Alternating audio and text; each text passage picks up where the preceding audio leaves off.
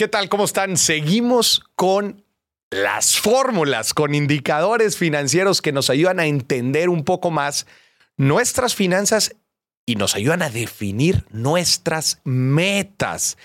El día de hoy te traigo la famosa fórmula de la libertad financiera. ¿Qué, ¿Qué quiere decir? A grandes rasgos y con un cálculo muy sencillo, esta fórmula de la libertad financiera nos dice, así como su nombre, nos dice cuánto dinero, cuánto capital necesitamos acumular e invertir para ser financieramente libres. Primero que nada, ¿qué, significa ser financieramente libre? Significa que tus ingresos pasivos, es decir, tus ingresos por inversiones pasivas, inversiones que tú no tienes que trabajar o dedicarle tanto tiempo, el ingreso que obtienes por estas inversiones cubre en su totalidad tus necesidades básicas. ¿Qué, ¿Qué son necesidades básicas? Pues piensa en tus gastos corrientes, piensa en la renta, en la hipoteca, en los servicios, en los alimentos, en los gastos de transporte, lo regular, lo, el pago de seguros, colegiaturas. El gasto regular que tienes en tu vida, ese es, pues, cuando ese monto, cuando tus ingresos pasivos por inversiones pasivas cubran este monto, entonces habrás alcanzado la libertad financiera y es una fórmula muy sencilla. Te voy a guiar paso a paso. Vas a ver que no necesitamos muchos eh, indicadores, no necesitamos muchos datos muy rebuscados. Seguramente vas a poder hacer un análisis aquí súper rápido, siguiéndome paso a paso. Ahí te va. Lo primero que tenemos que definir es el monto mensual que nos gustaría estar recibiendo todos los meses, valga la redundancia, para ser financieramente libres. Y esto obviamente tiene que ser, tiene que ver con nuestros gastos recurrentes de todos los meses. Ponle un número. Yo voy a poner un número aquí. 50 mil. Vamos a poner aquí. Imagínate que yo quiero 50 mil pesos fijos todos los meses. ¿Ok? Este es el monto que si yo lo recibo, prácticamente con él podría pagar todos mis gastos. Ya que tenemos este número, lo vamos a multiplicar por 12. 50 mil por 12 meses del año. Nos va a dar el monto que necesitamos ganar al año de forma pasiva. En este ejercicio, 50 mil por 12 nos da 600 mil.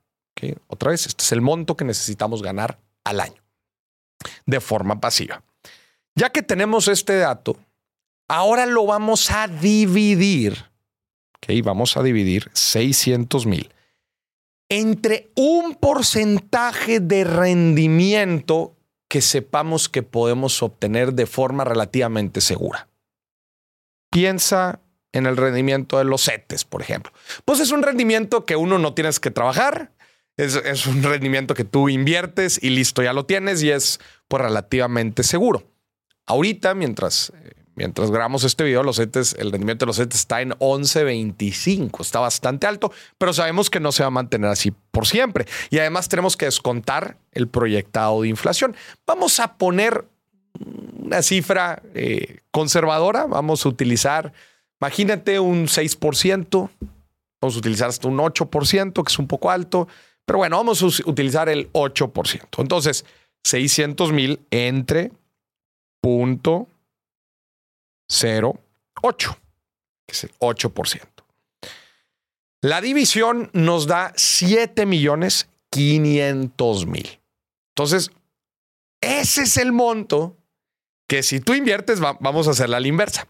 Si tú inviertes 7 millones 500 mil al 8% anual, entonces lo multiplicamos por 0.08, nos da 600 mil al año y esto lo dividimos entre 12 y volvemos a los 50 mil que nos habíamos planteado, planteado al inicio. Entonces, esta fórmula es una fórmula bien sencilla. ¿Cuánto es el monto mensual que quieres? Multiplícalo por 12 para volverlo anual y divídelo entre una tasa de rendimiento que tú estés seguro que puedas obtener de forma pasiva. Puede ser el rendimiento que te dé deuda gubernamental, algún otro instrumento financiero.